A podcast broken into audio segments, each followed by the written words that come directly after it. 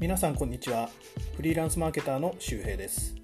この番組はビジネス英語のスキルアップを目指す皆さんに私のオンライン英会話での勉強ログを共有し皆さんのモチベーションアップに役立ててもらうための番組です。この番組はメインチャンネルのブログスキルマン東京のポッドキャスト視点として運営しており教材のソースや解説記事をブログに掲載していますのでよかったらそちらにもアクセスしてみてください。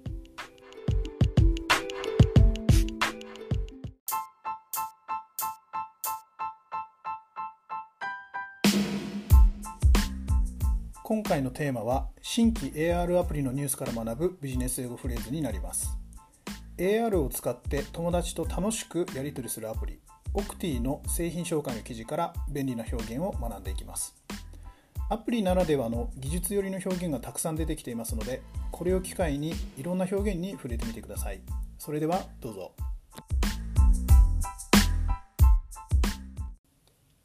Okay, very good. Now let's read the article. Please read the first three paragraphs. Okay. Um, Octi, a new social networking app, uh, lets users interact with each other uh, using augmented reality. Launched last January, uh, Octi employs facial recogni- recognition technology in addition to AR. Uh, to activate Octi, users need to run the app and point their phone's camera at another person. Octi users can add each other as friends or send invitations to non Octi users. Once Octi recognizes a user, the app creates a digital belt of content, including photos, videos, and music playlists uh, using AR. AR integrates uh, virtual content into a live camera feed. As a result, a, the content appears to be part of the physical environment. Okay, very good. Now, Shuhei-san, how is Octi activated? Um, so Octi is basically acti- activated um, when users uh, when user run the app and point their phone's camera at another person. Okay, so it is activated by running the app Mm. and pointing the camera at another person. Very good. Now, please continue reading the fourth and fifth paragraph. Um, could I have a question before this? Um, Oh, of course. yeah, um, I actually don't didn't understand clearly about the digital belt of content. What's what's the belt of content? Okay. Why do you use why do you use belt in this case? Okay, so in this in this article, Mm. as you can see, okay, so we have here virtual content, Yes. right? Mm. Okay. So virtual content means okay, are you familiar with um virtual reality? Yes. Yes. Okay, are you familiar with that? Yep. Okay. So in this article, Mm. virtual content, um, it means okay. The content marketing involves the use of virtual settings. Yeah. Okay, to fully immerse an audience in a story. Okay. Okay, say for example, in the Octi Mm. Octi app, so AR integrates virtual content. Okay, so it means that it is taking the user into uh, reality. I like re- not reality, but uh, reality, like the virtual um, virtual reality. Yeah, I understand, but uh, Mhm. so why? What's the belt in this case? So I understand, you know, the app creates digital content, but wh- what's what, what's the meaning of belt in this case? Belt means a lot of content, or Oh, okay. So Yeah. the digital belt. mm, Okay. Now let me give you uh, some information about belt content. Okay. Digital belt. mm, mm. Okay. Digital belt of content means it is any content that exists in the form of digital data. okay, Okay, let me give me let me give you the meaning of that. It also, it is also known as digital media or digital content. Okay, here you go.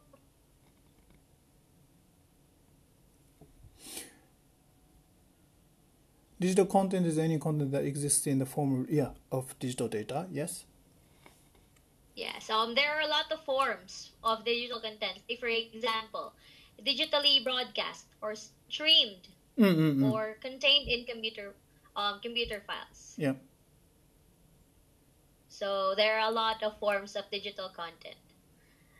Now, is it clear now? So then, so then, what's the what's the meaning of the belt in this case? Okay. So in this case, once Octi recognizes a user, so Mm. say for example, I'm gonna point the phone to you, Mm. and the app will recognize you. Mm. So automatically, the app will create a digital belt or will create a content about you Mm. in a form of digital data. Okay. So meaning meaning like a digital belt of content means. Um, I, I just I just didn't get the clear uh, image of the belt, you know. But but but, but it's okay. Like a, a lot of con, a, several kinds of content, right? Digital belt of content, digital Yes, yes, digital form of content of of any kind. yes. Yeah. Okay. Thank Yeah. you. Thank you so much. Okay, is it clear now? Yeah, yeah. I think so. Okay. Now again, how? Okay, let's continue reading. All right. Um, yes, uh, according to uh, Justin uh, Feed, Octid CEO, the app was developed so people can spend time together and use their phones to connect, communicate, and express themselves. Octi is unlike other AR heavy apps such as Snapchat uh, because it encourages in- interaction in the flesh uh, features like stickers and filters are only available if users are physically together. Mm. A cybersecurity expert uh, expressed concern that uh, Octi's technology could be used for scams if it fell into the wrong hands. The app uh, also raises privacy concerns uh, since uh, strangers' names could uh, pop up if uh, users point the camera at them. In response, Octi said that uh, users can use uh, any username and profile photo of their choice. Uh, currently, Okay. Oh, all right. Yep. Here you go. All right. Now, why is Octi not like other AR heavy apps? Um, because uh, you know, Octi encourages interaction in the flesh. That's why. Okay, yes, Octa is different from other AR heavy apps because it encourages face to face interaction. Mm-mm. All right. Now, do you have questions? I think I'm okay. Thank you. All right. Now, please continue reading. All right. Uh, currently, the app has already raised funds, uh, which am- which amount to uh, 12 million uh, from some high-profile investors. And uh, Feed uh, said that the, in the future, Octi can collaborate with payment companies, dating apps, and other social platforms. Octi also hopes to partner with third-party app developers who can create content for the app uh, to increase the number of its users. Okay, very good. Now, is everything clear? Yes. Okay. Why does Octi want to work with third party developers? um, because they can create content uh, for their app to increase the number of uh, you know their users. Okay, very good. So it wants to work with third party developers in order to increase the number of users. Yeah. Okay, now um, it's clear and it's obvious that you understand what the article is all about. Mm. So let's move on to viewpoint discussion. Okay. Okay, first we have discussion A. Would you use Octi despite the concerns raised? Why or why not? Um, yeah. If they have uh, if they have released the app in Japan, I think I will uh, uh, try once and see how it works.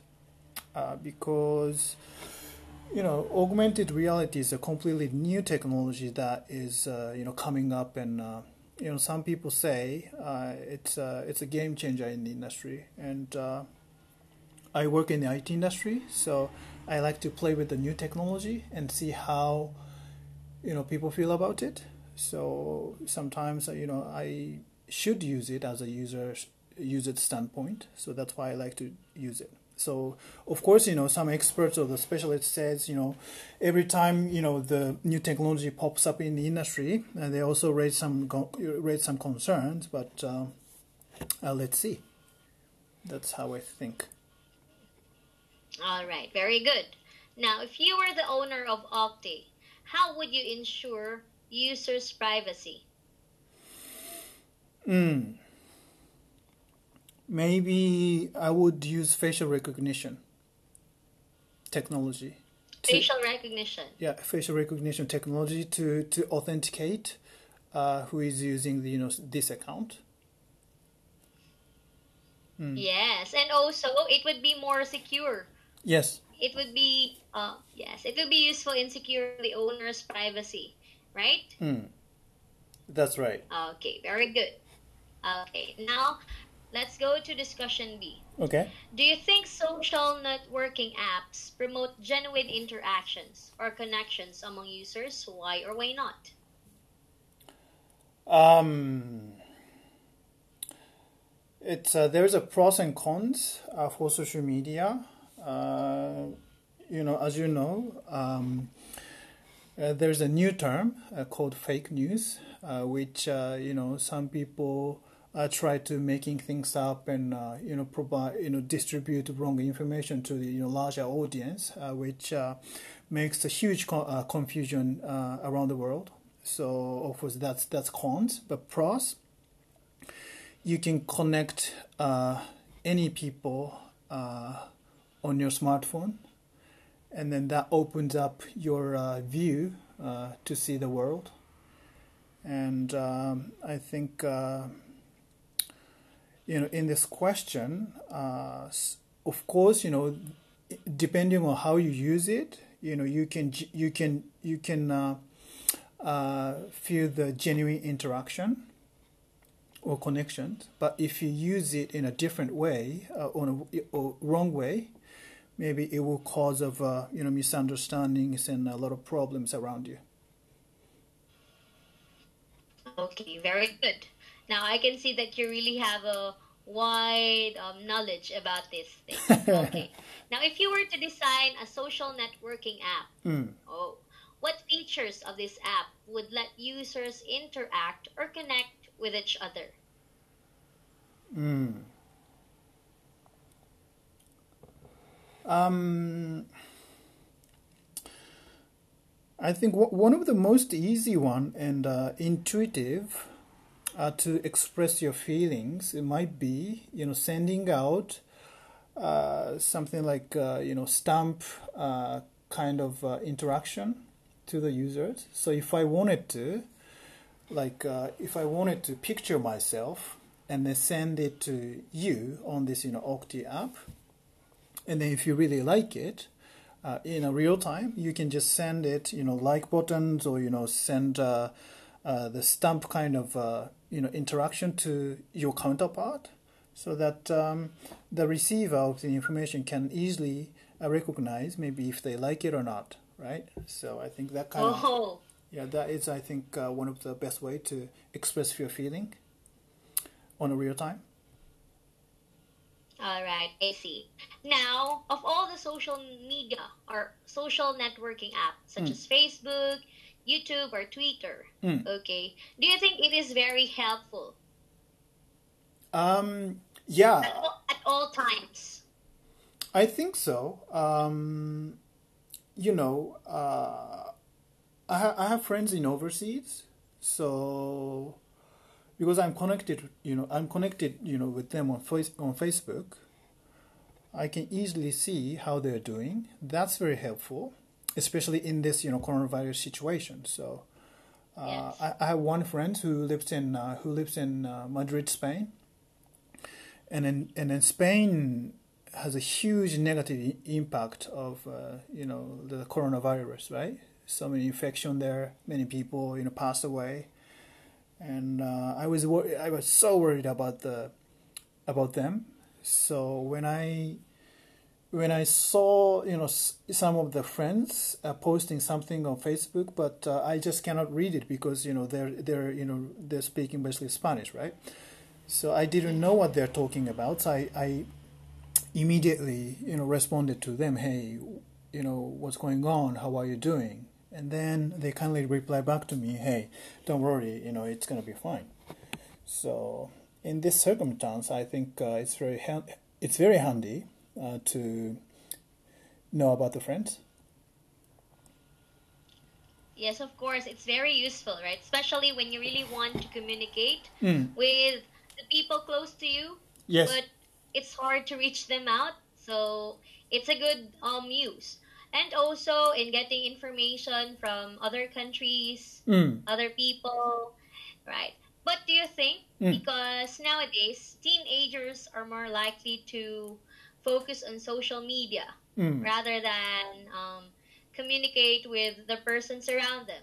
Mm. Especially in the Philippines, children, um, it could be from age 4 or up to 13, Mm. they would likely most engage in social media instead of playing around, enjoying the physical activities. Okay. So, yeah, so they're into um, social media already. So, do you think that these applications Mm. should set maximum age limit, I, I yeah I think so. maximum age for users? Yeah, I think so. Uh, like uh, they should have something like a parental control kind of uh, a feature on each you know social media because you know it's gonna affect. Uh, it could be addictive for you know younger age you know children, and I I don't think it's a good idea, you know. So Yeah, especially if there are some misinformations or like um, not very necessary to look at for the young people. yes, yes, yes, exactly. So, okay, very good. Now, since we are done with the lesson Mhm. and we're able to finish it, I have to give my feedback to you, okay? All right. Okay. Now, thank you very much. First of all, thank you very much, Shuhei-san, for having a lesson with me today. Thank you. Okay. I am very grateful to you, and it was a great experience having a discussion with you. Okay. Okay. Thank you so much. You did a great job, and you deserve a two thumbs up. Okay. It's very clear that you have um, a wide knowledge about English, the English context, because um, observing you during our discussion, Hmm. I can really say that you have a good, strong command of grammar. Okay Thank you so you were able to deliver your responses correctly Mm. and of course comfortably Thank you. all right then you also you're a fast learner Mhm. and i like it when you ask things that you're not sure of or that confuses you because it's a tool of learning it's also a tool of learning Yes, when you ask something that you're confused with Mm. and also you know how to respond in a conversation Mm. just like we had in our discussion discussion questions right Yeah. and yes, your grammar was very good. Very good, Shuhei-san. Thank you so And much. So for the grammar, I did not observe any grammatical errors as for today's lesson. hmm And for the vocabulary, you get to know the meaning of the word complexion. Complexion. Okay, very good. And also digital content. Digital content. All right. Now, also, um, you know how to respond in a conversation, and you are very engaging to speak with. You know, I'm learning a lot from you, and I hope that you learned in this lesson too. Okay? Thank you so, much. So, this is my feedback. And also for the pronunciation, mm-hmm. yes, all the words were pronounced correctly. Very good. All right. Okay. Thank you. Yes, and I and also even if you're already good in speaking the English language, mm. I hope that you will continue to take the lessons and also get motivated in yes. learning again. Yes, I try very yes. hard. Yes. Arigato, Shohei-san. Arigato gozaimasu. Yes, I hope to see you again. yes. けて、翔平さん。ありがとう。バイ